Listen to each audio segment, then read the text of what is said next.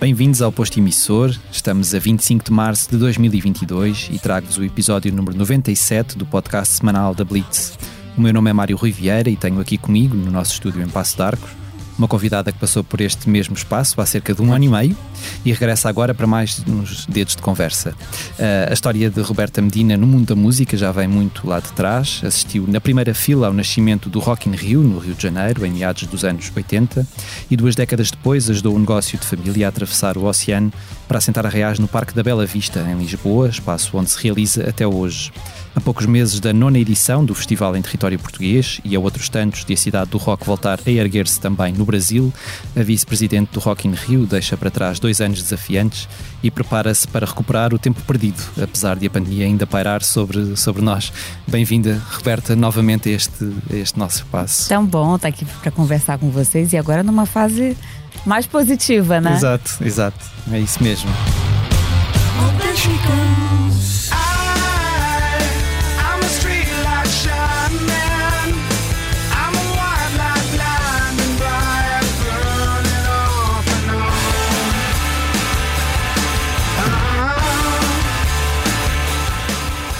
Eu, eu, disse que tu deixavas para trás dois, dois anos desafiantes, mas se calhar devia ter dito que foram os dois anos mais desafiantes da tua carreira. Estaria certo se dissesse isso?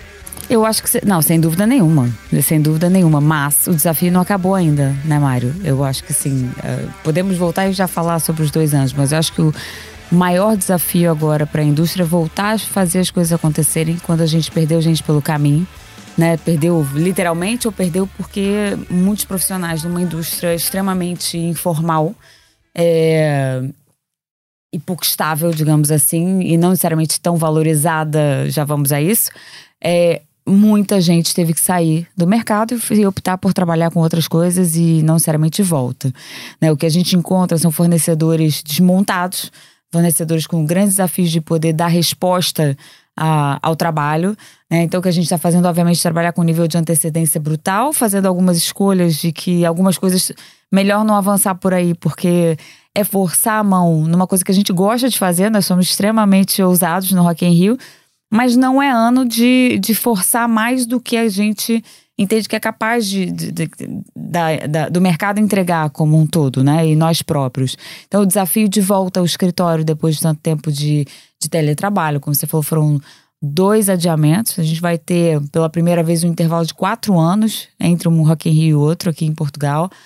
É, isso faz com que a própria equipe, cada um de nós, não é eu, né? Uhum. Eu me habituei a estar em casa, eu habituei, a, e graças a Deus, com tudo correndo bem, sem ter perdido ninguém no caminho, né? Eu me habituei a ser mais mãe, uhum. né? Então tem coisas, desafios muito difíceis e desafios como esse, que são simples de dizer, mas pera, agora eu escolhi outras coisas, né? E como é que isso volta e como é que a gente cativa a nossa própria equipe a estar tá empenhada de novo em estar junto. Óbvio que tem uma sede gigante de estar uhum. junto, mas as rotinas familiares se, se restabeleceram. E as empresas hoje precisam estar preparadas para acolher novas rotinas. Uhum. E mais, a gente sabe, outro dia a gente estava conversando enquanto equipe sobre isso, que a pressão que o Rock in Rio é, né? A gente tem que fazer quase. Não é literalmente isso, mas é quase que em um ano de trabalho precisa ir para a rua no que cabe a comunicação e algumas coisas. A montagem não, que a montagem leva três meses, já começou, a cidade do rock está subindo, e é isso que tem que ser. Mas o fato é que, de repente, é uma pressão muito grande para quem estava num ritmo mais baixo do que o habitual.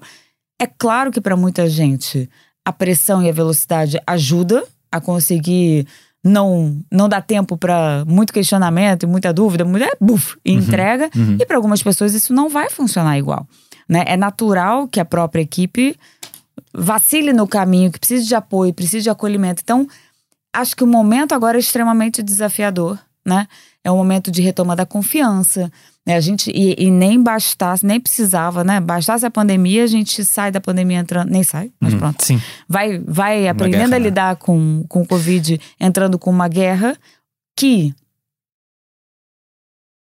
Aí, pronto, opiniões. Eu não entendo nada de política pública, não entendo de, né, de política internacional, etc. Mas não me parece que esteja sendo muito bem gerida, porque a gente fica ai ai ai e não uhum. vamos lá fazer exatamente uhum. nada em concreto. O fato é que o andamento da guerra constrange também Tudo. o nosso mercado, não só os impactos reais, econômicos uhum. etc., mas constrange a vida. Claro. Né? Como é que você pode estar acompanhando tanta desgraça e ser feliz pelo outro lado? Como é que a gente equilibra né, é, todos esses pratinhos que nesse momento estão quicando aqui no nosso colo? Os desafios econômicos, uhum. é, os desafios ainda de saúde, mas graças a Deus esses mais suaves. Mas como é que acolhe um conflito tão grande aqui, aqui na esquina e, e, como é que mantém a vida ao mesmo tempo. O que, o que eu acho engraçado no, no que tu estás a dizer, e, e, e, isto é uma coisa que eu acho que nunca te perguntei, apesar de já termos falado várias vezes, mas um, a forma atenta como tu lidas com, com a tua equipa, com as pessoas que trabalham contigo, uh, e, e, quer dizer, eu conheço várias pessoas que trabalham contigo, eu acho que toda a gente tem uma admiração grande por ti, uh, e, e, acho que acho que essa. Um, essa forma de, de, pensar que a tua equipa tem de estar uh, pronta para, para, e tem de estar satisfeita para encarar desafios e não sei o quê. Como é que tu construíste uh, o, facto de seres. Um, eu não gosto da palavra patroa, mas quer dizer, como é que tu construíste isso em detesto, mas pronto, há, há, falta de palavra melhor para explicar isto. Como é que tu, em ti, percebeste uh, que era a tua forma de liderar uma equipa? Como é que isso se constrói ao longo dos anos? A primeira parte da patroa é que eu não me boto nesse lugar, né? Esse é a primeira é o primeiro passo. Eu não, eu não acho que eu sou mais importante nem melhor do que ninguém que trabalha comigo. Muito pelo contrário. Invariavelmente eles sabem mais do que eu, porque eu acabo ficando num, num lugar tão genérico que eu sei um pouquinho de tudo e, e muito de nada, né? Daquilo, na hora de aprofundar, não sou eu que sei. E talvez tenha a ver. Primeiro, eu sou pisciana, e sou extremamente sensível, humana, intuitiva, não dá para fugir, não é uma opção sequer e também não queria que fosse. Por outro lado, eu quando comecei a trabalhar lá no meu primeiro Rock in Rio, já tinha começado a trabalhar antes, mas estagiária e tal. O meu primeiro Rock in Rio, trabalhando, eu não sabia nada. E não sei por que carga já, o seu Roberto Medina, meu pai, me dá a função de coordenação de produção, que era uma coisa que eu não sabia quem é a produção, né? eu não sabia praticamente nada daquilo. Então o valor das pessoas foi imediatamente colocado no meu circuito. Não era eu. Eu uhum. tinha as minhas responsabilidades, eu tinha as minhas funções, eu estava aprendendo mais que tudo e tinha pessoas que sabiam fazer. Era a melhor equipe do Brasil fazendo aquilo e eu estava coordenando e aprendendo ao mesmo tempo. E, uhum. na verdade, quem teve que ter uma paciência comigo foram eles, né? Então, é, eu acho que eu não, eu não. Não existe empresa, não tem nada disso. É um grupo de pessoas que resolve fazer alguma coisa junto e cada um tem uma responsabilidade. Né? Assim como no mundo. O projeto é um, é esse planetinha. Cada um de nós tem um papel. E acho que se a gente conseguir olhar para as coisas dessa forma, a gente talvez consiga ter uma, uma sociedade mais harmônica, né? Uhum. Em vez de a gente se fechar nos nossos quadradinhos, a gente entender qual é o nosso papel no todo uhum. e olhar para o todo com responsabilidade. Agora, eu não sou sempre bacana, não. Assim, eu vacilo pra caramba. Tem horas que eu sou dura, tem horas que eu não escuto, lá, sabe? Blá, blá, blá. Ah, meu, nós temos todos os defeitos claro. e, e, e, algumas maus, é? qualidades. E, e, eu acho que esse é o ponto de que é de todo mundo. Eu sou bem exigente. Uhum. Talvez porque tem, também foi a linguagem em que eu fui educada. Uhum. Eu não tive uma formação nada formal. Né? Eu fui jogada aos leões e agora te vira. E eu sei que muitas vezes eu faço isso com a equipe, uhum. né? Como eu não tenho o processo, eu não tenho método, uhum. na verdade não tenho é, é, não é fácil, é duro, porque todo mundo aprende com muita pressão e, e, assumindo muita responsabilidade. Agora, eu acho que a gente cresce mais rápido, assim. Tem as vantagens e as desvantagens de qualquer formato. E tu sentes que no início, eh, porque quer dizer, eh, já começaste há muito tempo, mas eu acho que apesar de muita coisa ter mudado, continuamos num mundo. Uh, bastante machista, não é? Tu sentes que a forma como olharam para ti uma mulher com tanta responsabilidade logo no início foi, foi tiveste de desconstruir algumas coisas? Eu tive sorte. É, primeiro eu tive sorte, eu tenho dois irmãos mais velhos e quem foi assumir o Rock in Rio fui eu. Uhum. Estranho. Primeiro, então, eu até tive uma educação mais machista dentro de casa. Uhum. Não pode namorar, não, não, os, os, os, irmãos têm regras muito mais liberais que eu. Tá, tá, tá. Então isso aconteceu. Mas curiosamente, na hora de encarar o, o, o trabalho e, e, o Rock in Rio, não, não sei te explicar porquê, uhum. o machismo não existiu dentro da minha educação da minha família. Nunca existiu de ter opinião, isso nunca foi. Uhum. Era só, eu acho que o drama era namoros. Fora isso, não havia dramas. Então, é, eu não. Então, a minha educação me deu asas, né? Óbvio que eu vivi uma série de situações machistas no andar da carruagem.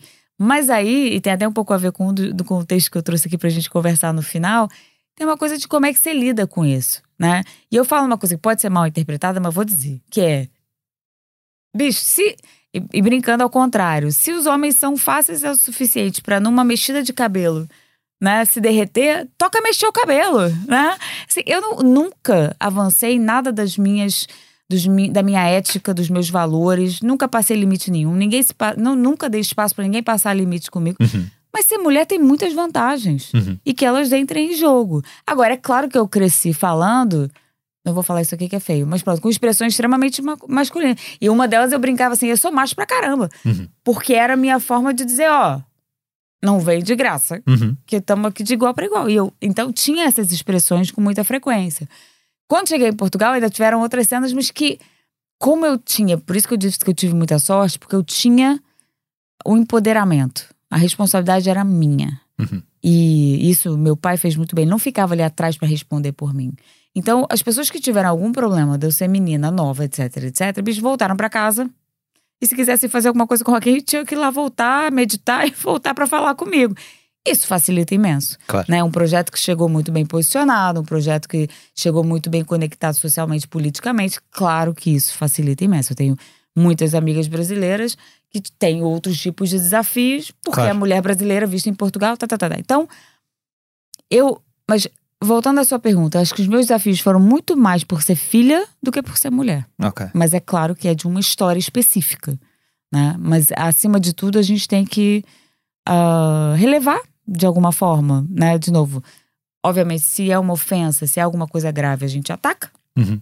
Mas se não é, o que a gente, e a gente no grupo Dreamers, né, o de Rock in Rio faz parte, etc., nas, nas várias empresas, tem sido feito um trabalho muito bonito. A gente tratar dos temas de, de preconceitos é, mais profundamente e invariavelmente é estrutural. Nenhum de nós que vive hoje no tempo de.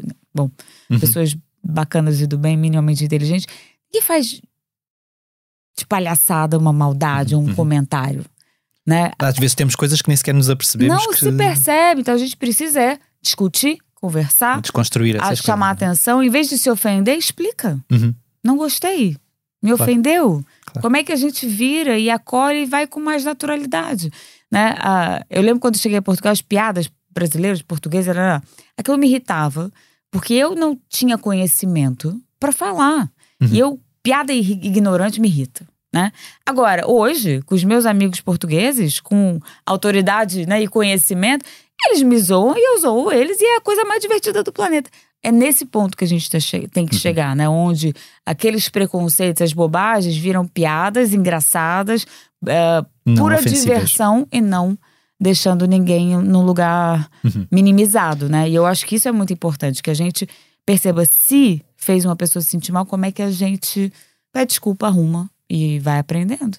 E estes, uh, voltando um pouco à primeira pergunta, estes dois anos de altos e baixos fizeram de ti uma pessoa mais paciente ou mais impaciente? Mais paciente. Mais paciente, aliás. Acho que a gente foi altamente treinados, né? Uhum. Enquanto sociedade. Tudo abrandou, não é? A consciência de que as coisas não dependem só da gente, né? A consciência cada vez maior do todo, né? Eu lembro logo no início, quando foi ali os primeiros dias de discutir, meu Deus, se o Rock in Rio é adiado. Eu falei, bicho, se o Rock in Rio for adiado, é o menor dos nossos problemas. A encrenca é muito com maior. Então eu acho que com todos a gravidade para dentro do Rock in Rio, os prejuízos financeiros, etc., eu acho que a gente tem que se colocar no nosso lugar. Eu não posso criar nenhum estado de alerta se eu faço parte de um grupo economicamente estável e que conseguiu sobreviver a esse a esse período. Quem tem que estar em estado de alerta e estar desesperado é quem não conseguiu. Uhum, e uhum. como é que a gente, com a, com a estabilidade que a gente tem, acolhe quem não conseguiu? Como hoje, né, as famílias, todo mundo está acolhendo o que faz, o que pode pelos ucranianos refugiados. Então, no dia a dia tem que ser assim. A gente não pode, acho eu. A gente tem que ter noção do nosso tamaninho no uhum. planeta. Sabe que outro dia eu fui numa Fui deixar a Lua na escola para uma noite lá que eles iam ver planetas e estrelas, super giro. E tinha lá um mega telescópio, não sei o quê. Eu nunca tinha visto num telescópio assim, a sério. Uhum. Vi Saturno. Caraca, parecia um adesivo de criança colado. Eu falei, o senhor tem certeza que isso aqui não é um, né, um, um, um Como é que chama? Adesivo adesivo? Não, né? Sim, um autocolante. Um autocolante. Era tão lindo, tão perfeito. E a, a gente voltar a olhar para o céu. E não precisa ser os planetas, basta olhar para as estrelas. A gente se coloca no nosso lugarzinho. Uhum. Nós somos um pedacinho, nós somos, somos um dos bichinhos desse planeta. E a gente tem que lidar desse jeito, eu acho. Uh, a três meses do Rock in Rio voltar a abrir as portas no, no Parque da Bela Vista, já começaram as, as montagens no, no, no do, dos palcos e essas coisas. O que é que, o que, é que acontece efetivamente nesta, nesta fase?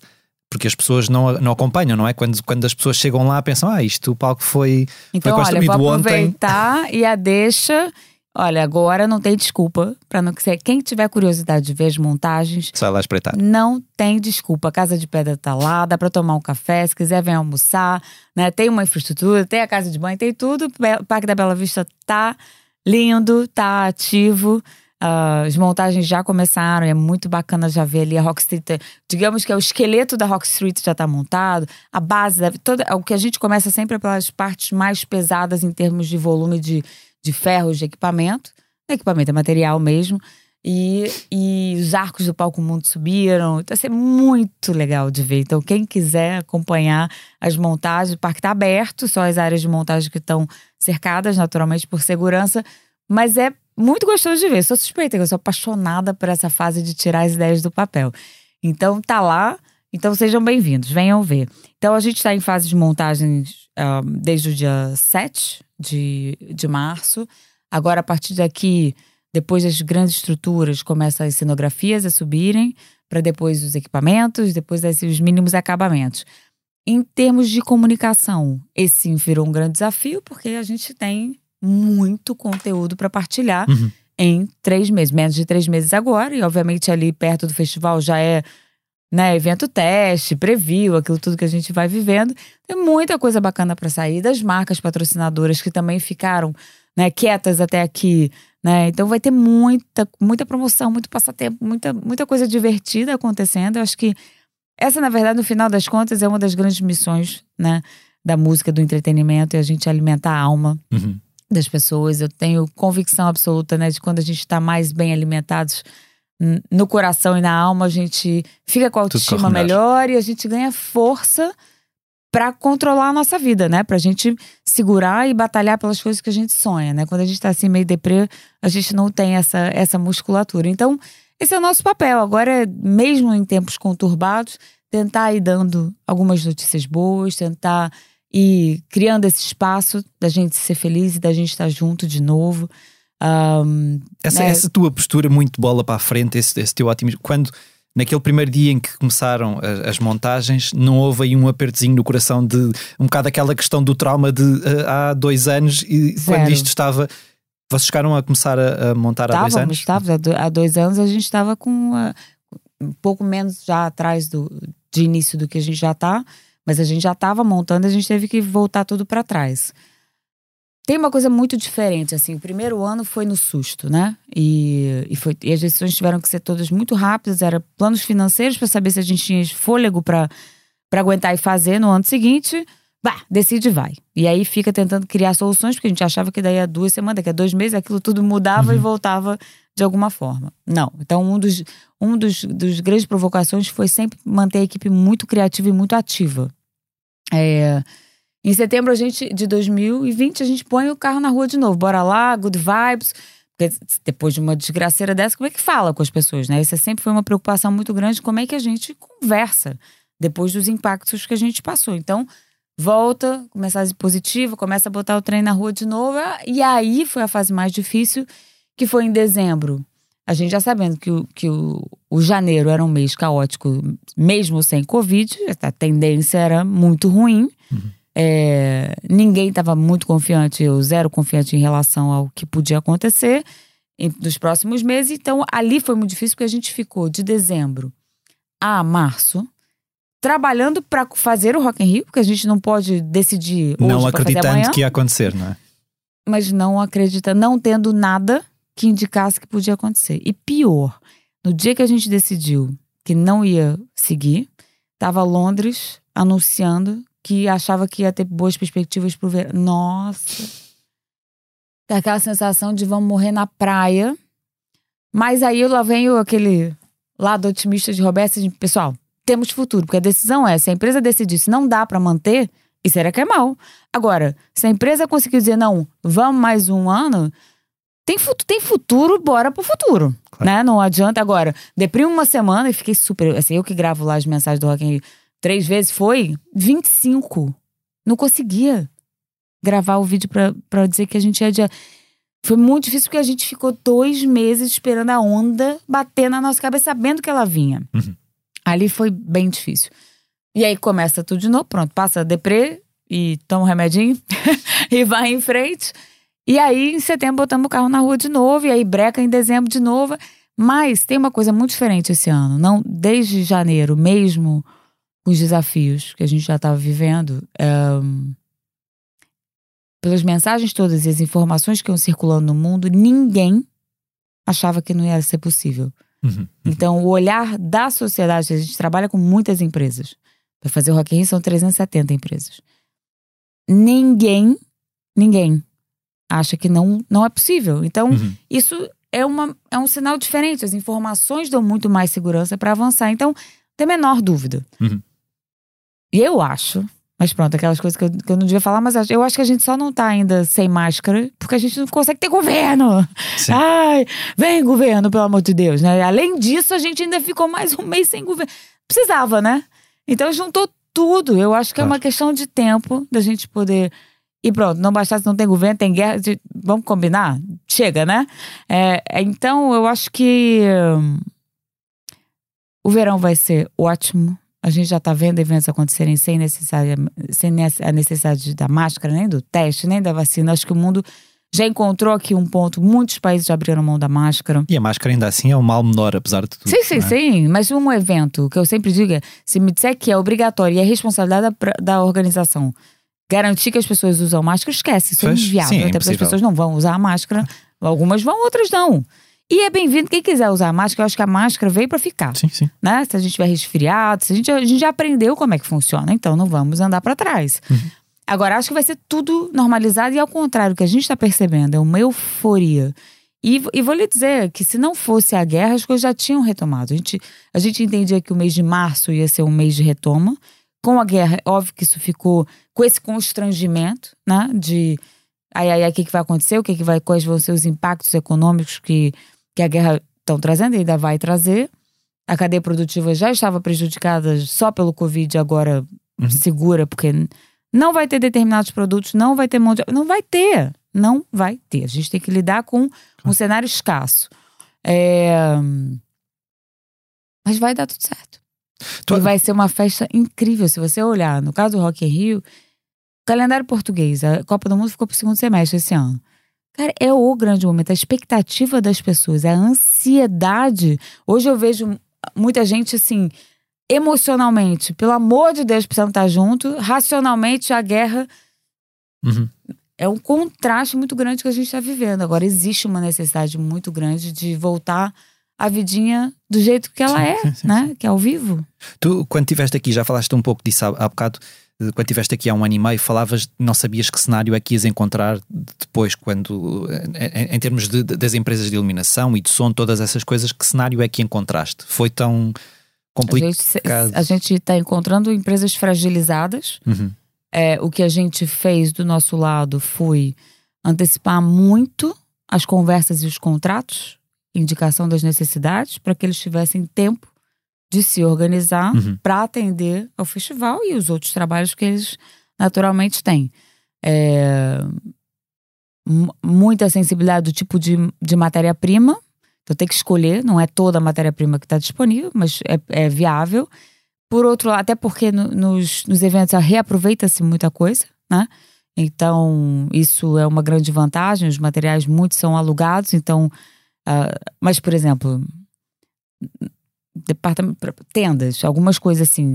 A gente queria fazer uma iniciativa de montar uma estrutura grande, montar e desmontar rápido, uma coisa antes do festival, e desistimos. Não vale a pena forçar a barra na direção que a chance de correr mal é muito grande. Então, uhum. é isso, é, tem que conter um pouquinho as ideias e garantir, né? E adaptar o, o que está é disponível. Incrível. Né? Um, agora, o maior desafio é mão de obra. Isso sim. Isso muita gente. É, e que é, um, que é uma, uma coisa muito louca, né? Porque o país inteiro, e a Europa e os Estados Unidos, pronto, o mundo tá sem mão de obra. E tá cheio de gente em casa no subsídio de desemprego, ou muita gente virou empreendedor, isso é uma outra coisa, né? Muita gente descobriu que pode viver de uma outra forma, e isso é absolutamente legítimo e positivo. Algumas mudaram de vida também, não é? Muita gente mudou de vida, mas tem muita gente que não, enquanto está no subsídio de desemprego, não vê vantagem de sair para trabalhar. O que eu acho que não é real. Porque quando a gente sai para trabalhar, a gente ganha novas oportunidades, a gente ganha mundo, a gente aprende, a gente se energiza, a gente conhece gente nova. Tem tanta coisa bacana para fazer, independente. Uhum. É claro que você não pode sair de casa para perder dinheiro. Mas, se for o mesmo dinheiro, tem que sair. Porque é muito bacana. Você ganha de outras formas que não só financeiramente.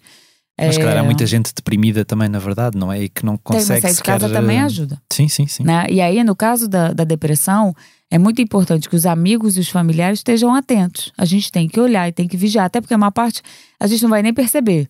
Porque a pessoa que está fragilizada tenta esconder a uhum. fragilidade. Uhum. Aí temos que estar tá atentos para entender e para incentivar e, e, e, mostrar que lá na frente, bicho, as coisas podem ser melhores. Se a gente não vislumbrar um futuro melhor, a gente fica fica muito mais difícil a gente ganhar ânimo para fazer o que claro. quer que seja. Então, tem que ser, eu fico brincando, tem que sempre ter uma cenourinha lá na frente, né? É... E pronto, a gente está fazendo aqui a nossa parte de criar um momento de, de alegria. A gente vai ampliar imenso a transmissão do festival para todo o país, porque a gente tem consciência da responsabilidade, da ansiedade de voltar a ver aqueles momentos eu imagino, eu fico brincando, vou ter que fazer detox de cada duas semanas, porque eu como as paredes, meu, de ansiedade, né? Eu como qualquer coisa que passe pela minha frente, chocolate, então, uhul, brigadeiros. Pessoa, caraca, é muita ansiedade para ver aquilo acontecer de novo, aquelas vozes todas juntas e as pessoas felizes brincando. É muito bom. E com muitas responsabilidades, né? É, felizmente, essa pandemia também veio acelerar e, e a, ampliar o espaço das conversas de mundo melhor, de sustentabilidade, uhum. de responsabilidade social, de responsabilidade econômica. Então a gente que já está nessa conversa há muitos anos não pode perder essa, essa oportunidade. oportunidade. Agora querem conversar, então agora Vamos é com a gente mesmo, né? Então a quantidade de coisa que a gente tem vontade de fazer, a gente esse ano tá fazendo. Bicho, mas água esse ano vai ser, não quero hum. saber. Cada palco tem um manifesto, cada palco tem uma conversa relevante, do nosso jeitinho de entretenimento, sabendo que as conversas numa conversa mainstream não dá para ser profunda, mas a gente vai fazer provocações, a gente vai colocar umas sementinhas para a gente conversar sobre coisas que são muito relevantes para o nosso dia a dia, hum. né? E alimentar essas conversas com aquela vibe linda e maravilhosa da música, da cidade do rock. Numa, numa entrevista recente ao Correio da Manhã, tu disseste que, que este ano o mercado interno não tem como absorver a oferta que, que vai ter um, e que por isso será necessário promover Portugal no estrangeiro como um país de, de música. Mas estão ativamente à procura de, de de ir buscar mais gente fora de Portugal? Ou isso. Sim. Então, foi engraçado porque quando vocês eh, replicaram a, a notícia, teve uma ligeira diferença que é uma coisa é o Rock in Rio, o Rock in Rio sim, ele tem foco no mercado interno. Alguns promotores trabalharam no mercado externo que foi espetacular para Portugal. Uhum. E em determinado momento, o governo começou a trabalhar os Portuguese Summer Festivals. E o Rock in Rio estava lá e é uma, foi uma plataforma, e é uma plataforma que criou notoriedade para Portugal, para o uhum. verão e para os festivais. O que eu trouxe dessa vez é um pouquinho diferente. Se você olhar, e vocês têm uma lista que, que é a que eu sigo, que vocês fazem aquela, aquela lista dos concertos uhum, uhum. ao longo do ano. É inacreditável. São muitos, sim. É ina... Eu não sei quais. Bom, fora os mercados muito potentes como os Estados Unidos e Inglaterra, eu não sei quais são os mercados que conseguem ter uma agenda de concertos. Não só nacionais, mas internacionais, o ano inteiro. Então, o que eu disse ali, que eu continuo dizendo, é que o país não é mais Portuguese Summer Festival. É o país da música. Venha qualquer dia, você tem shows incríveis para assistir. E isso, como mensagem de um país, é extremamente potente, porque um dos desafios no turismo é você, se você tiver agenda, a pessoa sabe que. Porque uma coisa é você comunicar, venha ao Rock in Rio. É one shot. A próxima oportunidade que o cara tem é daqui a dois anos, o próximo festival de verão é daqui a um ano. E já tem esse. Já, já é uma coisa boa que o, o Summer Fest, o Portuguese Summer Fest criou o hábito de que o cara que gosta de música e festivais sabe que todo ano tem alguma coisa para ver. Uhum. Então ele consegue se programar. Quando é um evento pontual, uma iniciativa pontual, ou você consegue agarrar aquele turista para aquele momento, ou você não tá dizendo nada além para ele. Na hora que você divulga um calendário permanente, todo mês de junho tem festas de Lisboa, pode vir. Todo mês de tal tem alguma coisa acontecendo. Isso faz Portugal com que não é só turista, os monumentos, não é? E se o turista não vier hoje, né, não vier esse ano, ele sabe que ano que vem, no mês tal, tem coisas acontecendo. Essa é a vantagem de a gente se divulgar enquanto país de música. É, para os apaixonados por música, que são muitos no mundo, felizmente, sabem que podem vir, que vão ter sempre com vocês e passarem a vir com esse olhar. Porque a programação, e não é só musical, é um dos grandes pilares do turismo. A gente já tem os monumentos, a gente tem muita história, a gente tem muita cultura local, a gente tem restaurantes incríveis, a gente tem hotéis incríveis, está tudo pronto. Meu pai fala muito isso em relação ao Rio de Janeiro, vou roubar e falar de Lisboa e de Portugal. Ele diz assim: é só acender a luz, vender ingresso. E é mesmo isso. Então, é, mas é preciso contar isso só com uma estratégia de comunicação robusta. Porque aí, respondendo a sua pergunta, tanto o Rock in Rio como outros promotores, certamente estamos promovendo internacionalmente os nossos projetos. Claro. Mas a capacidade financeira dessa promoção Sim. é diminuta. Claro. Né? Cada um faz o seu movimento. Tem alguns parceiros é, super importantes para isso, como a Fast Ticket, por exemplo, que é uma grande referência para a galera de festivais. No caso do Rock in Rio, a gente não se concentra ali, porque o público mais transversal, que não é só o jovem festivaleiro, não está necessariamente ali, então é preciso comunicar de outras formas. Né? A gente tem uma coisa muito bacana, que tem um feriado no primeiro fim de semana de Rock in Rio, que é Corpus Christi, Corpo de Deus, uhum. e que Espanha, Inglaterra, por exemplo, não é, não é feriado, mas já a França é. Então, como é que estrategicamente isto para um promotor que está precisando é, e botou suas fichas todas em 2022 para resolver o problema de dois anos parar, não é fácil. Claro. Primeiro, a gente não necessariamente tem os conhecimentos necessários de como se comunica internacionalmente, os contatos, a disponibilidade de equipe, a disponibilidade financeira. Por isso que, enquanto organização, o país tem toda a potência, tem todos os canais organizados para poder divulgar o país e, e tirar proveito daquilo que está feito sem pagar nada a ninguém. Está feito. Né? A, a, programação está montada. Agora convidem. Claro. É só receber os, os, o que é de bom. É, mas o que eu sempre digo para ser fácil de entender: se você fizer uma, uma festa de aniversário e não mandar os convites, ninguém vai. É verdade. E estavas aí a falar da, da, da venda de, de, de, bilhetes, como é que as coisas estão a correr nesse sentido? E, e, e, e, já pensando nesse aspecto também, qual é a percentagem de pessoas que vêm de fora? Consegues ter já a noção de. A disso? gente tem nesse momento 15%. Estou pensando aqui se é 15, já um pouquinho mais, 15% do público vindo de venda de ingressos já de fora. A gente tem assim, um, essa é uma das coisas que, né, que nos dá um orgulho enorme e a responsabilidade enorme de 60 mil pessoas terem ficado com seus ingressos, né? Três anos da mão até entrar à cidade do rock. É, as vendas começaram a retomar, porque é óbvio que o consumidor que já passou pelo período de ter que ficar com seu dinheiro preso, né? Em nosso caso foram 9% só de pedido de reembolso, foi muito, muito bacana a parceria do público com o Rock in Rio. Então, é, as pessoas não vão se arriscar a botar o dinheiro no lugar com, sem, com dúvida do que vai acontecer. Então, na hora que a pandemia está terminando e o povo começa a se animar, entra a guerra. Isso na cabeça do consumidor, obviamente, assim, tô positivo, vai acontecer, mas já agora espera um pouquinho, né? Óbvio que isso está retrasando, atrasando e a, a questão do poder de, de, compra também, não é? Que na verdade. Além do poder de compra, sem dúvida nenhuma. Mas aí, falando assim de projetos que já exigem algum investimento financeiro significativo para as famílias, como é o caso do Rock in Rio, isso uh, uma parte das pessoas tem alguma disponibilidade e vai trabalhar. Quem está mais apertado vai ter que pensar melhor. Mas já deixa a dica aqui, que a gente já botou à venda de novo o passaporte família, família. né? Que são cinco.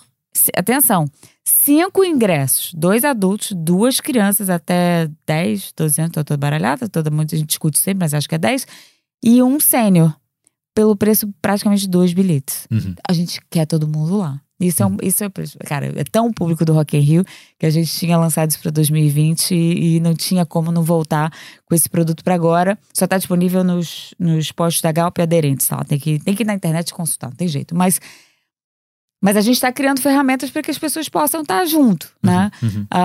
Um, claro que esse é um ponto, mas eu acho que existe uma.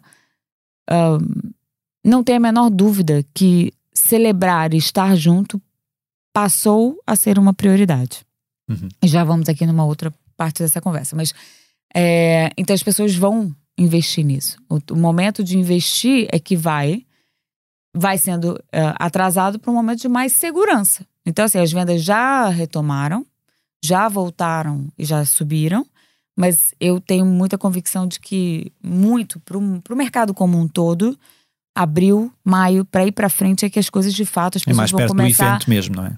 Não, é mais perto dos eventos. Há sempre, há sempre, essa, há sempre essa, essa questão que mais perto do Rock in Rio começar que se vende mais bilhetes? Não, ou achas não. que a venda é feita antes? Porque... Não, sempre foi feita antes. Okay. Nos primeiros anos em Portugal. Porque há muitos festivais que falam disso, que, que cada vez mais as pessoas compram mais em cima é, do. Não estava acontecendo isso. No caso do Rock in Rio, nos primeiros anos em Portugal, lá 2004, lá vai bolinha, sim, era muito em cima. Nos últimos anos, não, isso começou a mudar. Não quer dizer que a venda do último mês não seja relevante, sempre é. Qualquer venda no festival é relevante. Claro. Né? Um negócio de alto risco, você nunca sabe para que lado que foi. Mas um, no caso do Rock não estava assim. Agora, não tem como não ser assim esse claro, ano, né? Claro. As pessoas, de novo, precisam do ponto de segurança. Mas já está acontecendo e muita gente já está garantindo o seu ingresso. As vendas em março já aceleraram. Acho que vai acelerar muito mais a partir de abril.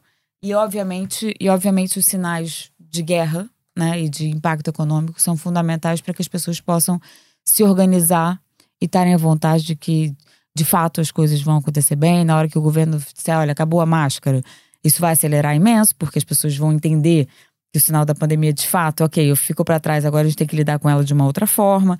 É preciso que a liderança se posicione uhum. para as pessoas retomarem a confiança. a confiança. Isso não tem jeito. E há algum dia que já esteja assim mais destacado em termos de vendas de bilhetes? Os, os dias mais fortes são para já. Mas tá bem, olha, tá bem empatado. Mas os dias mais fortes para já, Full Fighters. Esse é o. Eu acho que tem uma coisa muito bacana no, no rock, que é uma fidelidade é, enlouquecedora, né? Essa galera pula sempre antes, né? Uhum. Seja o heavy metal, seja o rock. Heavy metal ainda mais. Mas é, é vão e vão, né? Então o Full Fighters é, é, é o dia de ponta. Uh, que a gente agora tem nossos chutes pontapés fazendo a abertura por quatro anos depois. Como é que a gente estava assim, gente, como é que faz a abertura quatro anos depois, né? Pronto, então, tá, agora tá, tá bem entregue. Depois, uh, dia de Post Malone, Anitta, Jason Derulo, tô louca pra ver a dancinha, bicho em palco. Ai, meu Deus, como eu quero voltar aquela dancinha do Savage Love. Louca pra ver esse momento. Também é o, é o segundo dia mais forte. E depois o, o dia de Black Eyed Peas e Duran Duran estão bem empatados. E olha, vai ser difícil de entender, porque tá sendo muito legal ver a reação, uhum. né, da galera um pouquinho mais velha, dizendo, e eu fico botando pilha porque eu acho que é mesmo que é assim, e que tem que animar o pessoal para ir. Os filhos não vão. Esse vai ser o dia de deixar a criançada em casa e os pais curtirem, né? Um dia muito divertido. Então, um cartaz super bacaníssimo. E eu começo já a ver muito essa excitação dos amigos, do grupo de amigos combinando para estar tá lá hum. num momento assim mais mais adulto, mais mais liberta. Não quer dizer que as crianças não sejam bem-vindas, são sempre, né? A, a, a, verdade é que estamos a falar num momento mais otimista, mas nós continuamos a assistir uh, alguns cancelamentos e adiamentos, de, especialmente de bandas que vinham uh, sozinhas. Quer dizer, isso aconteceu com. Quer dizer, vá, o, Lionel, o Lionel Richie era num festival também, mas uhum. num festival diferente, de um, de um, não é um festival. Uh, Sim, mas é, seja, é. é um festival. É, hoje em dia é um aqui festival chama festival vários, vários mas, tamanhos e exato. formatos. Mas mesmo os Aerosmith também tinham, também acabaram por, por cancelar, e isto muito porque e eles ainda, aliás, esta semana tivemos os Evanescence também a adiar o concerto que tinham, que tinham em Lisboa e, e sempre com a justificação de que há vários uh, as coisas estão diferentes nos vários países. Há países que as restrições ainda não estão totalmente levantadas, outros, outros que já estão mais à frente, uh, e isso acaba por, obviamente, influenciar todas as, as digressões. Uh, quão seguro é que, é que, esse, é que, é que isso está no, no Rock in Rio? Não, quer dizer, os artistas estão confiantes que o vai que tudo correr bem, que vai. que não há nenhum questionamento, não há ninguém do uhum. line-up do festival com dúvida. Uhum. Não surgiu nenhuma dúvida. Surgiu quando a gente estava contratando para o Brasil bandas que optaram por não entrar em turnê esse ano. É, mas isso foi antes da gente fechar o line-up do Brasil. E em geral, você falou agora do Evanescence, mas em geral, os artistas mais velhos menos confortáveis de ir pra rua. O que eu percebo, por quê, né? Mas os tons vão, então. Né? Então, aí é, depende, é muito. E tem que se respeitar, né? Muito pessoal, muito individual. E aí eu acho que também tem, tem pouco isso. Qual é o formato das turnês, né? Quão dependente eles estão dos, dos vários países. Aí não dá para comentar que são casos muito individualizados, claro. mas o que eu posso te dizer, assim, com todo todo conforto. A única artista que escolheu não vir para, não sei nem se depois anunciou qualquer coisa para Europa, mas quem sabe decidiu não vir para Europa foi a Camila Cabello. Uhum. Todos os outros estão firmes e fortes e entusiasmados. Não tem ninguém colocando dúvida sequer. Então acho que até lá as coisas já, já estão mais estáveis. E agora a pergunta para um milhão ou para vários milhões: falaste aí dos Rolling Stones e eles estão novamente na estrada na Europa e começam em junho. Uh, não, seria uma oferta irrecusável. Não vai acontecer. não, já fizemos esse gostinho. já, já tá. A gente está muito feliz com o lineup do Rock in Rio. É um lineup muito transversal. Né? Do jeito que o Rock in Rio nasceu há 37 anos atrás, de um jeito que muitas vezes a gente não consegue fazer, porque uhum. né, não está na nossa mão a agenda dos artistas e a gente está muito feliz. Se olhar assim, de novo, Full Fighters, indiscutível, mas o, o público do dia do Full Fighters está pirando de alegria por ter aquele alinhamento com The National e Liam Gallagher. Um, fora todos os nomes do Galp Music Valley e dos outros palcos. Também o, o show do Black Eyed Peas. Você assistiu no Brasil? Uh, em 2019? Sim, sim, Nossa sim, sim, sim, sim. senhora, meu. Inacreditável. Essa do rock parece Ivete Sangalo. E por acaso são os dois no mesmo dia. Jesus Cristo.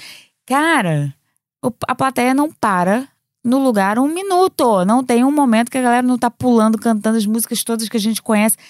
Foi um dos melhores shows do Brasil. Vai ser.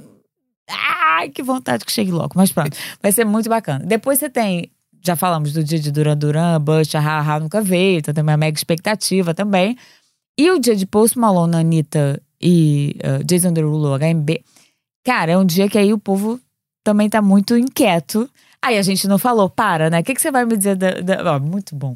Porque o dia de Duran Duran vai ser difícil pra, pra ficar correndo entre um palco e outro, porque tem nem Mato Grosso, uhum. tem os Delfins se reunindo depois de tanto tempo, e homenagem, né? Os 80 anos de José Cid, que as pessoas estão flipando de alegria. Uhum. É muito bacana. A gente está muito animado.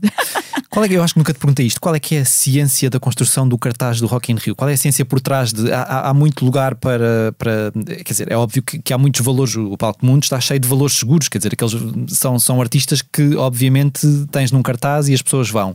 Há muito lugar Era bom que para. Tudo fosse seguro assim, né? Há muito lugar para a experiência quando se constrói o cartaz do Rock in Rio. No caso do, dos festivais em geral, sem dúvida nenhuma. No caso do Rock in Rio, o Rock in Rio é um, é um projeto mainstream feito para ser transversal, para chegar a muitos públicos e de grande dimensão. Então, o nosso lineup, quando é palco mundo, pesquisa de mercado, playlist, hoje tem muitas referências, né, para saber o que, que as pessoas querem ouvir. Uhum. E a gente constrói desse jeito. E, obviamente, que tem uh, o talento e a experiência do festival e da equipe artística do festival, do próprio Roberto, que você, cara o Steve Wonder não aparece numa pesquisa de mercado. Uhum, uhum. Mas você sabe que aquilo vai ser o máximo como foi. Então, claro que tem ali a experiência, mas a composição, na sua maioria, é uma composição muito segura. Segura no sentido de que quem escolhe é o público, né? Segura no festival, eu diria que, né? Sim. A experiência é segura, mas a, o que que o público, de que forma o público reage, a gente sempre aposta para ver. O que, onde a gente tem espaço para criatividade, para experiências, para tra trazer o novo, são nos, nos palcos que complementam a experiência do festival. Então você tem um Galp Music Valley que já, que já é um palco mais mainstream. Então ele é o complemento do festival. Atenção que o Rock in Rio, ele sempre, você conhece isso muito bem, ele sempre teve a opção de que os seus palcos principais, todo mundo possa ver todos os shows. A gente não gosta daquela angústia de como é que dá conta para ver os artistas que você foi lá ver. Então, uhum os palcos principais, eles são funcionam alternados. alternados. Você vai conseguir ver todos os shows do Palco Mundo e todos os shows do Galp Music Valley, salvo os momentos de pulpa, das Summers de Pulpare, das festas. Aí tem coisas, obviamente, que não para, aquele palco começa ao meio-dia e salve-se quem puder, porque tem muita coisa boa, mas os shows você consegue assistir. Depois a gente consegue trazer, por exemplo, a Rock Your Street esse ano, que é deliciosa. E da mesma forma que a África foi um sucesso e roubou público total para lá, vai acontecer a mesma coisa. O que é a Titica dançando, canta, você não consegue ficar parado. Então ali traz um espaço de você ap ap apresentar coisas novas dentro do mesmo estilo do dia, que é um público. Quando você desenha, se é um dia mais rock, o público é um, tem um determinado perfil. Então, todos os outros conteúdos em volta têm que entregar algo com que aquele público vá se identificar. E é assim que a gente vai construindo os vários palcos. Mas a gente ganha liberdade, e tem a, a frase que o Zé Ricardo está sempre dizendo, que acho que é do Gilberto Gil, né? Que o povo sabe o que quer, mas, não, mas, não, mas, mas quer o que não sabe, né? Uhum, uhum. E aí faz parte da nossa da nossa responsabilidade e oportunidade de poder trazer conversas diferentes e apresentar o novo. E nessa construção do cartaz, e eu pergunto isto porque eu acho que se fala cada vez mais desta da, da, da questão da diversidade e da, da questão até da, da equidade de, de artistas. Uh, Uh, quer dizer, homens e mulheres, é, é uma preocupação, homens e mulheres e não só, quer dizer, de outros, de outros, se calhar de outras nacionalidades, de outras experiências, de outras. Estavas a falar do, do palco África que tiveram. Um, isso, isso é uma coisa que está que é muito importante para o Rock in Rio pensar na, nessa diversidade e apresentar essa diversidade às. Para o Rock in Rio é muito importante pensar em pluralidade, desde a primeira edição, né? Da mesma forma que a gente mistura.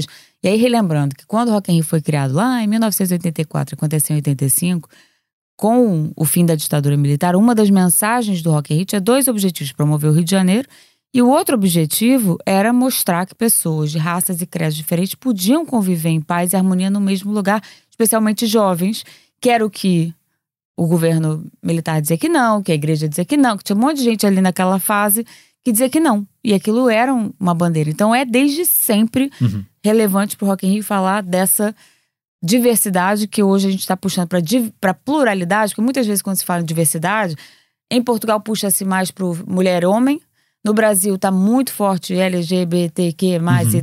que essa é uma conversa muito premente, muito necessária e urgente no, no Brasil também. Aqui menos, né? Mas para a gente é tudo. Então, uh, não é a diversidade da bandeira do arco-íris, é também. Então, é mulher, é homem, é mais velho, é criança. É, a que a gente quer olhar para a pluralidade como, com culturas diversas, como gerações diversas, como gêneros diversos, raças diversas tudo, porque é muito mais bacana quando a gente junta. Nós somos pessoas mais interessantes quando a gente amplia o olhar. Né? E a Rock Street, a Rock Your Street é inteira sobre isso. E o nome dela é Rock Your Street que, porque é uma provocação.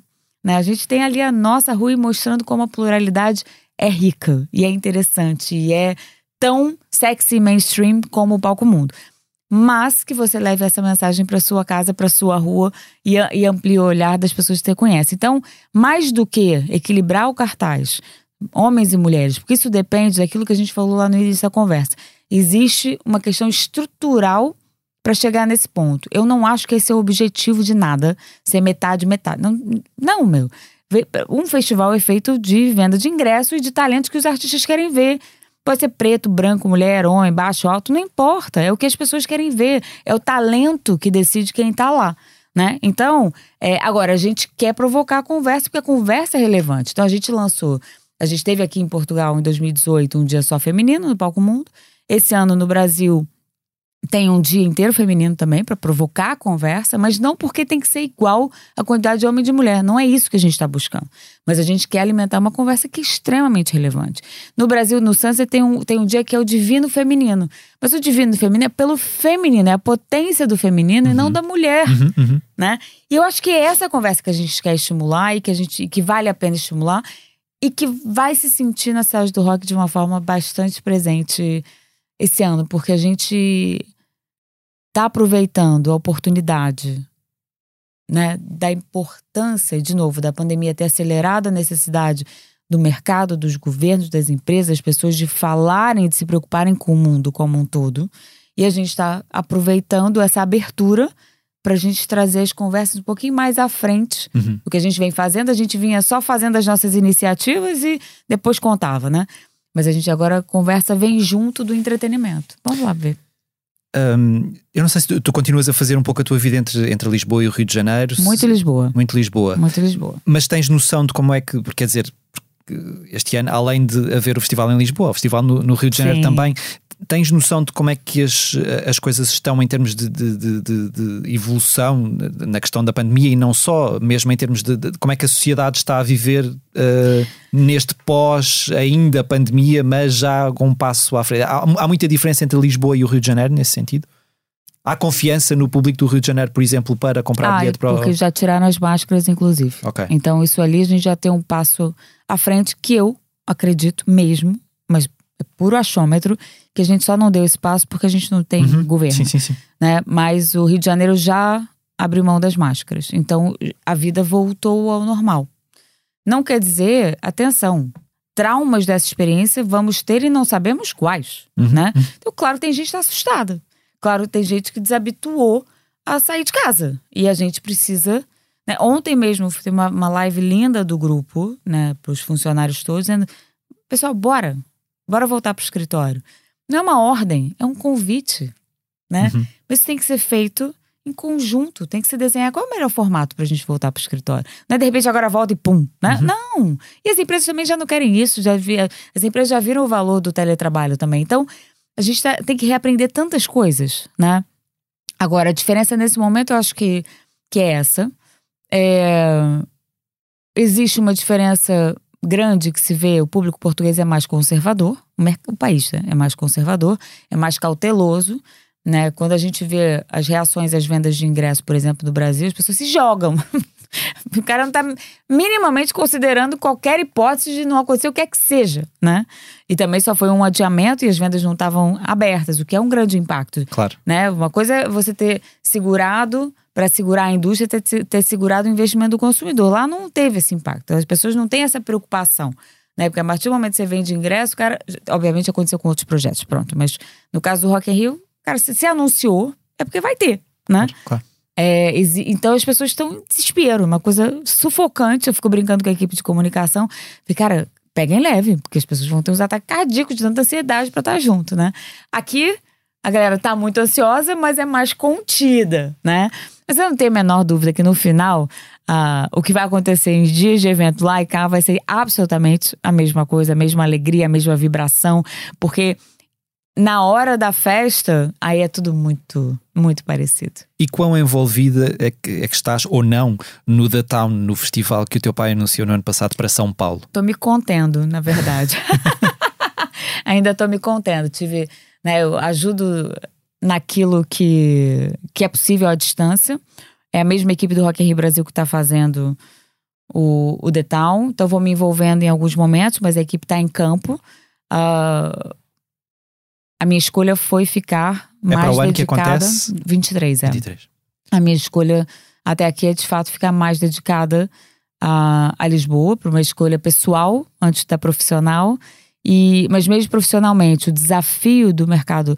O mercado brasileiro é muito mais robusto do que o mercado português financeiramente, em todas as frentes. Então, o desafio de fazer Lisboa é muito grande. E foi esse o desafio que eu comprei. Então, né? Até que a gente entregue Lisboa na sua um, plenitude em junho, eu, eu já avisei que não me puxem muito para mais nada, porque o foco é aqui. Okay. Nós, uh, um, no, no, último Rock in Rio, no, no, Rio de Janeiro, nós falámos sobre isto. Uh, estávamos a falar de uma altura em que, em que o Rock in Rio estava a, uh, estava a pensar a expandir-se para outros, eu acho que eram países na América Latina, pelo menos um Tem país. uma conversa com o Chile, continua. Isso, e, e, e, e, o Roberto também insistia, e tu dizias que ele queria voltar aos Estados Unidos também. Como é, como não, é que essas... os Estados Unidos quem quer sou eu. Ok, ok. O Chile é, tem promotores do Chile que estão muito entusiasmados. Ali tiveram várias confusões, que tiveram aqueles problemas políticos no Chile que atrasaram um pouco as coisas, depois entrou a pandemia, mas eles continuam querendo fazer. O Roberto tá completamente mergulhado no Detal. E a minha provocação para ele é como é que você não, como é que você vai conseguir fazer o Detal não ficar maior que o Rock in Rio, né? Porque São Paulo é muito mais parrudo do que o Rio de Janeiro. Se você colher a mágica que ele vai fazer, ele vai ficar freando o Detal. Mas pronto, isso vai ser divertido internamente, a gente ainda vai se divertir muito com isso.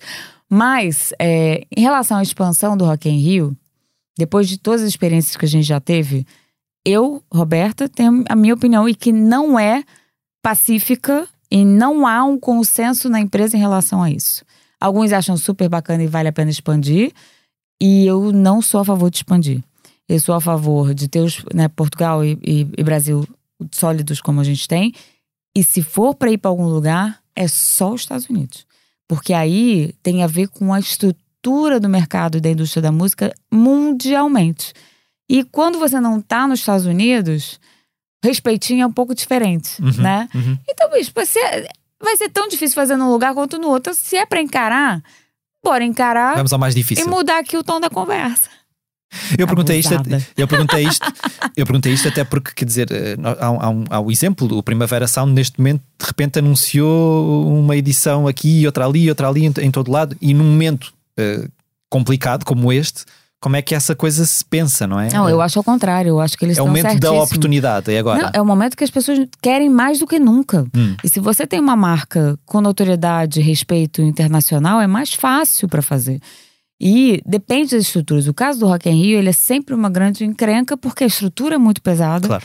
Ele tem uma dependência para fazer as entregas que ele faz em termos de infraestrutura, de line-up. Ele tem uma dependência financeira grande, de patrocínios. Então, a- a- toda a preparação do Rock in Rio ele é muito mais complexo do que fazer um festival mais tradicional que tem todas as suas complexidades e desafios, mas é diferente, são, são coisas diferentes. E aí, é como o Lola, que já está em tantos países, é uma grande vantagem você ter um promotor que tem todo o know-how e você divide tarefas, que é o que a gente, se o Chile continuar avançando, vai ser o que vai ser. Olha, localmente, então, tratam vocês dessas tarefas, diferente do que a gente fez no passado, onde a gente ia lá fazer tudo. É, e a gente traz aquilo que é essencial para manter ah, os valores, a qualidade, né? E a, a expectativa que o público tem em cima dessa marca. Então, eu acho que é um grande momento. Eu imagino a quantidade de procura, na verdade, que esteja acontecendo nas grandes marcas internacionais para se expandirem, porque as pessoas estão.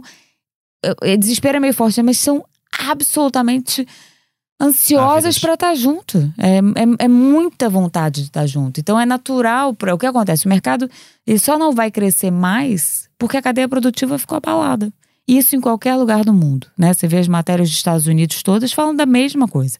A cadeia produtiva ficou abalada. Não adianta marcar shows e mais shows, até porque teve um determinado momento internacionalmente que era a discussão de dos grandes grupos internacionais, do qual fazemos parte, um deles é segura um pouco a onda de uma parte das turnês, porque senão não há mercado, né? Não sou eu que falo não tem mercado interno. Claro, Isso claro. pode acontecer em qualquer lugar do mundo se todo mundo jogar as, as, as moedinhas no mesmo pote, né? Então, passa a ser necessária uma estratégia internacional que só os grandes grupos podem fazer para dimensionar, porque senão acaba sendo ruim para todo mundo, né? Um, este, este período, o pr- primeiro período da pandemia, a guerra, como, como, como já, já tens estado a falar, quando vieste aqui há um ano e meio, disseste-nos que tinhas voltado a caminhar e que, e que ias correr também. Isso tu ainda consegues manter essa. E, e eu acho, e eu pergunto isto porque. Porque todas estas questões, obviamente, nos afetam em termos eh, emocionais, psicológicos, o que quer que seja, continuas a manter algum, alguma forma de. Então é assim. Tô me comportando bem mal. Eu, e é inacreditável, né? Como é que a gente perde a mão? Então, o que aconteceu foi que a gente. Só desculpas, mas vou dar as minhas desculpas. Comecei a correr, tava uhul, feliz da vida. É, E quando a gente botou o Rock in Rio na rua de novo em, em setembro de 2020, continuei. Quando foi outubro, eu fui pro Brasil ah, com a família. E aí, eu fiquei positiva de Covid sem nem perceber, só percebi porque tinha que vir entrar no avião. E depois eu fiquei negativo, o Ricardo ficou positivo e a gente ficou um mês presos no Brasil. Acabou minha rotina. Eu não. Isso há 19 anos, eu tô há 19 anos em Portugal. Há 19 anos, sempre que eu mudo de país, eu me baralho todo, eu levo um tempo a readaptar a novamente. readaptar minha rotina, alimentação. Esse eu não tenho esse talento, eu levo um tempo. Não voltei. Aí voltei, já fiz esporadicamente alguns exercícios. Agora achei um. Olha, bicho, aquelas coisas que você diz, não acredito que você caiu nessa. Mas eu tô adorando. Um aplicativo de dança, daqueles que você vê no Instagram que você não acredita, ninguém pode acreditar naquilo, que é um bonequinho assim mais gordinho dançando, daqui a pouco, desafio de não sei quantos dias, e aí o bonequinho tá todo magrinho, bicho. Falei, vou fazer essa parada. E não por emagrecer, porque eu gosto de dançar. Então aquilo tem uma coisa engraçada que são. Na verdade, entre aquecer, alongar e fazer, são 17 minutos. Aí Ok. não tem desculpa e você. Na verdade, não é pra emagrecer, não vai resolver, mas me dá um astral completamente diferente pra sair de casa. Então, o que, que eu continuo fazendo? Semanas sim, semanas não. Tem semanas que eu piro e como as paredes, como eu estava dizendo, chocolate na alma, aquelas coisas. Tem semanas que eu consigo segurar a alimentação. Alguns elementos que me ensinaram, né? Quantidade de proteína, coisas que eu tenho que manter, senão o corpo não aguenta, as vitaminas, tudo isso tudo eu mantenho. O exercício também, tem dia que sim, tem dia que não. Tem semana que sim, tem semana que não, zero estabilidade. É... E, acima de tudo, tenho tentado manter, porque é uma, que é uma das coisas que mais mexe com a minha estabilidade no geral, é a estabilidade da família. Então, tô reaprendendo a organizar a agenda de agora já estar tá no escritório e não deixar de jantar com os meus filhos, pelo menos não todo, todo dia. Então, a maior parte das vezes, poder estar. Bom, uhum. buscar na escola já me bananei, já não consigo, mas pontualmente conseguir ir na escola uma vez por semana, ou jantar com eles a maior parte dos dias. Isso é que mexe mais comigo, uhum. mais do que tudo. Mas é, é muito importante, mas eu não consegui uma, manter o ritmo. Uma, uma, uma, conversa que eu acho que também é interessante uh, e, e, e, que eu acho que de alguma maneira com a Casa de Pedra, com vocês terem criado o espaço Casa de Pedra no Parque da Bela Vista, uh, vem um pouco de encontrar esta pergunta que eu te quero fazer, que é, uh, apesar do, do Rock in Rio ser um evento muito grande, que acontece de dois em dois anos, agora pronto, teve, estes quatro anos sem acontecer, um, há uma conversa também que é tida uh, a nível local, não é? Uh, e, e, aquilo que acontece na Casa de Pedra é vocês receberem artistas de, de, até da zona circundante do Parque da Bela Vista, pessoas que, quer dizer, há concertos, há, há exposições. Essa, essa conversa local, tu tens noção qual é que foi efetivamente o impacto do Rock in Rio na comunidade local ali em torno de, do Parque da Bela Vista? Tens pessoas aí ter contigo a dizer um, quer dizer, o que é que mudou uh, naquele espaço ali à volta Cara, desde que o Rock in Rio começou? Mário, porque eu estava fazendo essa conversa ontem. E eu acho que era muito bacana que você fosse lá perguntar para as pessoas que, que vivem ali. Né? Porque uma coisa sou eu dizer, eu posso dizer o que o Rock in Rio veio fazendo. Se eu acho que é suficiente, não, nunca é, né? Nunca é minimamente zero. Por quê? É, a gente fez investimentos junto à Câmara Municipal, com as contrapartes do festival, e, e, construímos a ciclovia, financiamos a ciclovia, financiamos o skate park, financiamos a, a ponte que lia as Olaias, a parte sul do parque. É, a gente tem um ótimo relacionamento com os moradores, a gente, todas as edições eles são convidados para estarem no festival, a gente gera emprego, uh, mesmo que temporários, para muita gente que está ali. Agora, vou te dizer, o que, que a gente não conseguiu? Casa de Pedra, a intenção era ter mão de obra local. A gente não conseguiu. Uhum.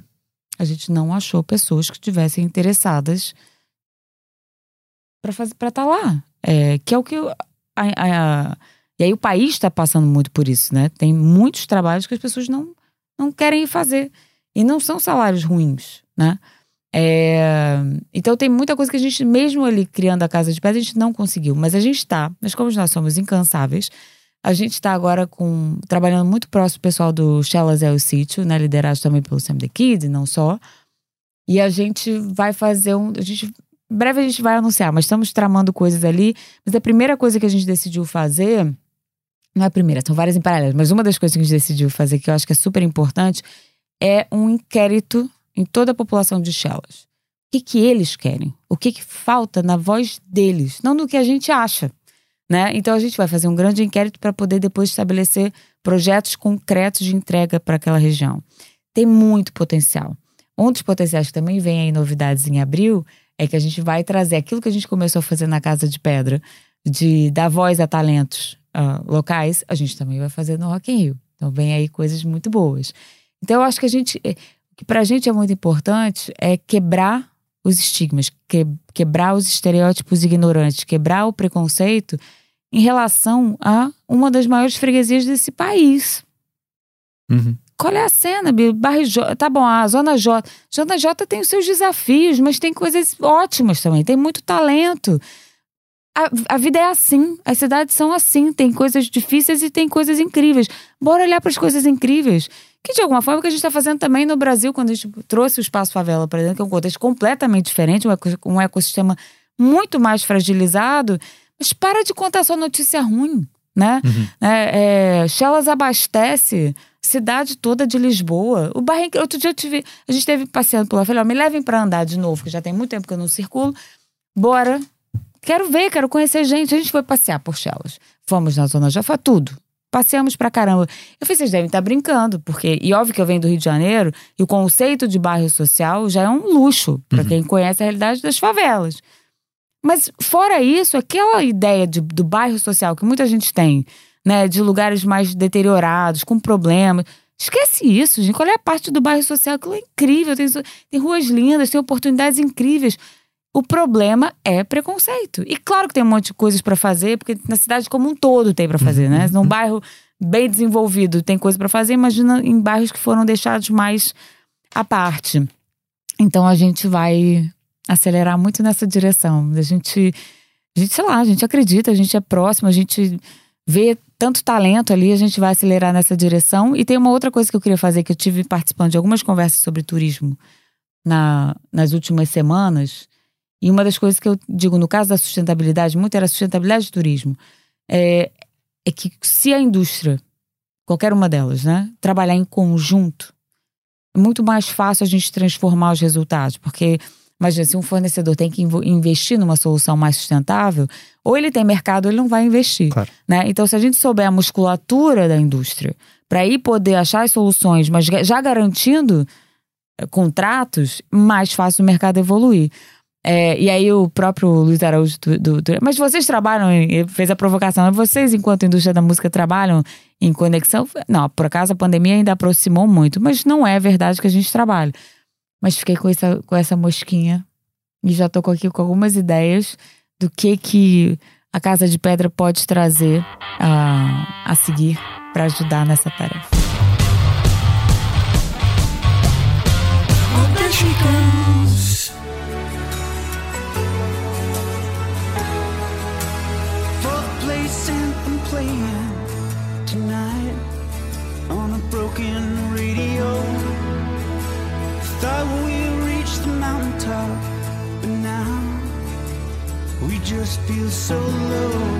Abre o segmento do posto emissor em que habitualmente falamos dos assuntos que estão a marcar a semana com o anúncio de três regressos. Os Arcade Fire editam um, um novo álbum intitulado We no dia 6 de maio. Este regresso, cinco anos depois de Everything Now, fica também marcado pela saída do multi-instrumentista Will Butler, que revelou ter abandonado o grupo pouco depois de terminadas as gravações do novo disco para se dedicar a novos projetos. Também os Pearl Jam têm novidades, tendo revelado nos últimos dias que gravaram algumas canções para aquele que será o álbum sucessor de Gigaton de 2020. O disco contará com produção de Andrew Watt, que trabalhou recentemente com o vocalista Eddie Vedder no seu álbum a solo. O terceiro e último regresso de que vos falo é o de Amália Hoje, o quarteto composto por Nuno Gonçalves e Sónia Tavares dos Gift, Fernando Ribeiro dos Municipal e Paulo Praça dos Plaza vai voltar a juntar-se em palco para dois concertos a 1 e 2 de abril na Culturgest, em Lisboa. Segundo eles, estes espetáculos, que os trazem de volta mais de 10 anos depois de se juntarem, inserem-se nas celebrações do centenário do nascimento de Amália Rodrigues. E agora para algo totalmente diferente, falo-vos de uma figura que marca a semana, mas que na verdade tem estado muito presente, não pelas melhores razões.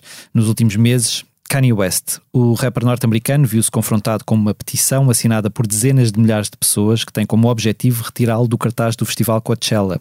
A justificação, a forma problemática e muito pública como o músico tem lidado com várias pessoas, incluindo a ex-mulher Kim Kardashian e o seu novo namorado, o comediante Pete Davidson. Esta petição surge depois de West ter sido proibido de atuar na cerimónia dos Grammys, apesar de estar nomeado para cinco prémios, devido ao seu preocupante comportamento online, mas também depois de a sua conta do Instagram ter sido sido suspensa durante 24 horas por violar as diretrizes da rede social respeitantes a discurso de ódio e bullying.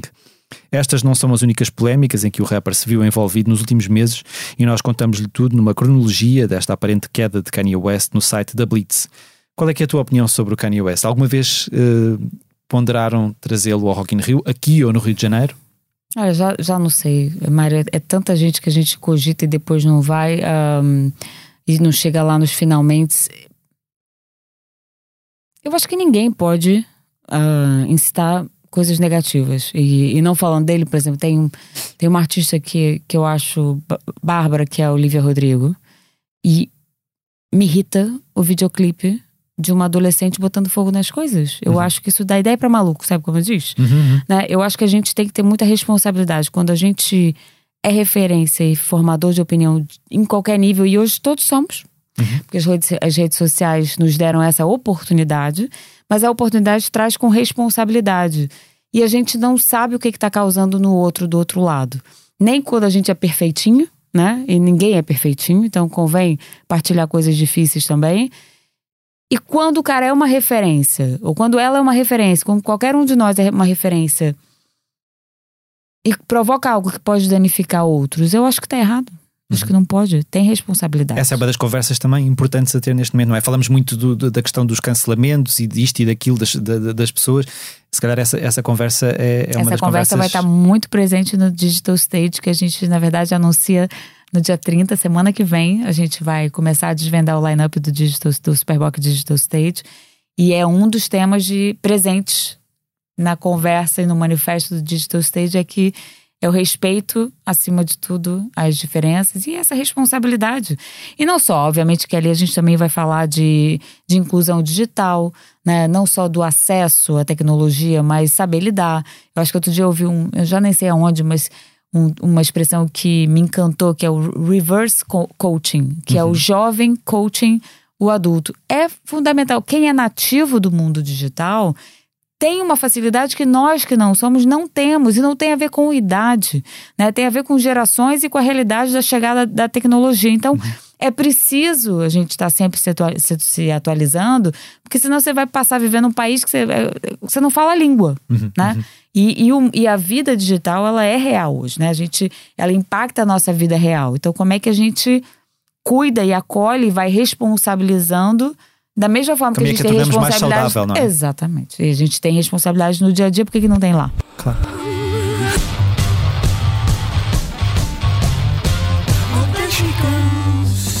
Viemos com o peso do passado e da semente. Esperar tantos anos torna tudo mais urgente. A saída de uma espera só se estanca na torrente. A saída de uma espera só se estanca na torrente.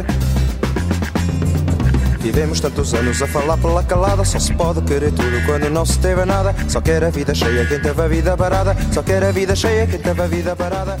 Trago-vos agora algumas sugestões de artigos de valor que podem ler em blitz.pt. Começo por vos reencaminhar para a reportagem do concerto esgotado que Sérgio Godinho deu esta semana no Campo Pequeno, em Lisboa, como forma de assinalar o dia em que o período de democracia em Portugal suplantou aquele que o país viveu mergulhado na ditadura. Entre hinos à liberdade, o músico recebeu em palco amigos como Capicua, Manuela Azevedo dos Clã, Samuel Lúria ou Tó Tripes. A reportagem é assinada por Lia Pereira e Rita Carmo. A fotógrafa da Blitz marcou também presença no espetáculo História do Hip Hop Tuga, realizado na Altice Arena no passado fim de semana, e mostra-lhe um resumo do que aconteceu em 25 imagens de concertos e bastidores. Outro artigo que merece ser lido da primeira à última palavra é a entrevista de carreira que Rui Miguel Abreu fez ao músico e produtor Mário Barreiros.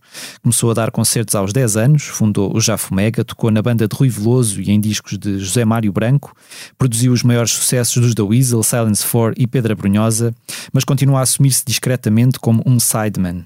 Ao longo da conversa, Barreiros partilha momentos vividos com Prince em Minneapolis e Brian Eno em Londres e desafia memórias de meio século de pop rock em Portugal. Isto tudo no momento em que regressa ao jazz com o álbum Dois Quartetos sobre o Mar, projeto em que trabalha com dois diferentes quartetos, reclamando espaço numa área a que sempre esteve ligado. Para ler, claro, em blitz.pt.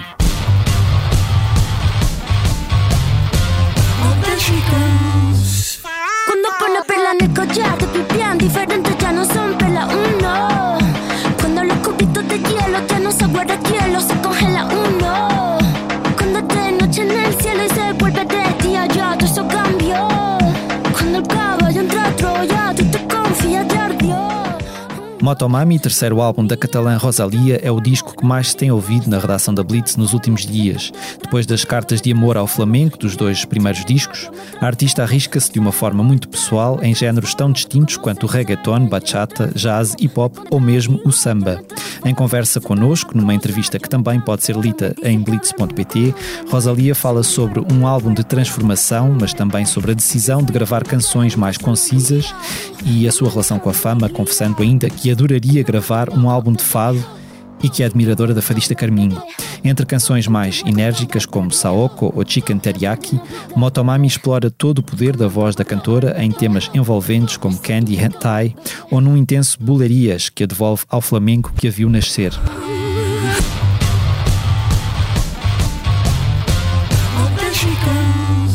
Sei que me vês quando os teus olhos me ignoram quando por dentro eu sei que chora. Falo-vos agora dos concertos a que poderão assistir nos próximos dias. Esta sexta-feira, 25 de março, Pedro Brunhosa junta-se à Orquestra Clássica do Sul, no palco do Campo Pequeno, em Lisboa.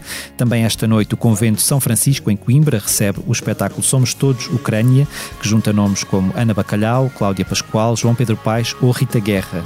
A 26 de março, Gisela João atua no Teatro Circo, em Braga, e o contrabaixista de jazz norte-americano Kyle Eastwood dá o primeiro de dois concertos em solo nacional no Museu do Oriente, em Lisboa, repetindo a dose no dia seguinte na Casa da Música no Porto.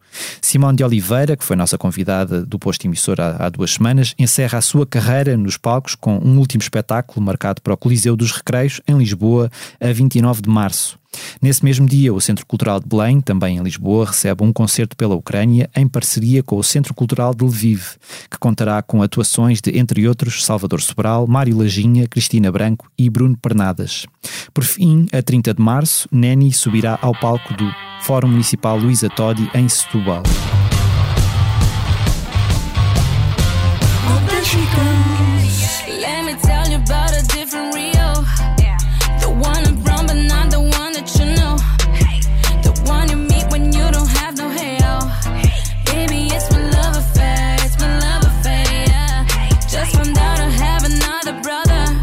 Chegamos assim ao fim de mais um posto emissor. Fica o nosso agradecimento à Roberta por ter aceitado o nosso convite. Uh, os temas de abertura e conclusão do posto emissor são da autoria de Legendary Tigerman. Eu sou o Mário Riviera e a edição multimédia esteve a cargo de João Luís Amorim. Finalizamos, como sempre, com uma curta leitura da nossa convidada. Roberta, o que é que nos trouxeste desta vez? Eu, como sou rebelde, não trouxe, não vou ler. Vou contar. Vou resumir porque é um texto em inglês de uma história que eu lembro que eu estava na faculdade, cheguei a imprimir essa história e distribuir por todos os meus amigos. Que é um texto que está em inglês, que é, chama Attitude is Everything. Então, uh, fala que atitude é tudo. E aí, resumindo a história, ele conta a história de um garçom. É uma pessoa que diz que ia num restaurante e sempre tinha lá o Jerry, que era um garçom muito simpático e otimista, que chegava de tão positivo que ele era. E um dia ele tomou coragem assim, e, e, que ele percebia que sempre que o Jerry mudava de restaurante, ele era gerente, todos os garçons iam, iam com ele para os trabalhos seguintes. E ele falou, mas Jerry, como é que você consegue isso? E ele foi percebendo que a maior parte das pessoas seguia o Jerry pela atitude que o Jerry tinha, extremamente positiva em relação às coisas. E aí, quando ele pergunta, como é, mas tá bom, mas isso é super difícil, tá sempre bem, se as pessoas não estão sempre bem. E aí o Jerry responde que quando ele acorda, todo dia ele tem a opção de estar de bom humor ou de mau humor. Quando ele recebe uma notícia mais difícil, ele pode só ficar deprimido ou ele pode ver quais os aprendizados que aquele momento traz. Então, ele resume que tudo que a gente, na verdade, a vida ela é feita de escolhas.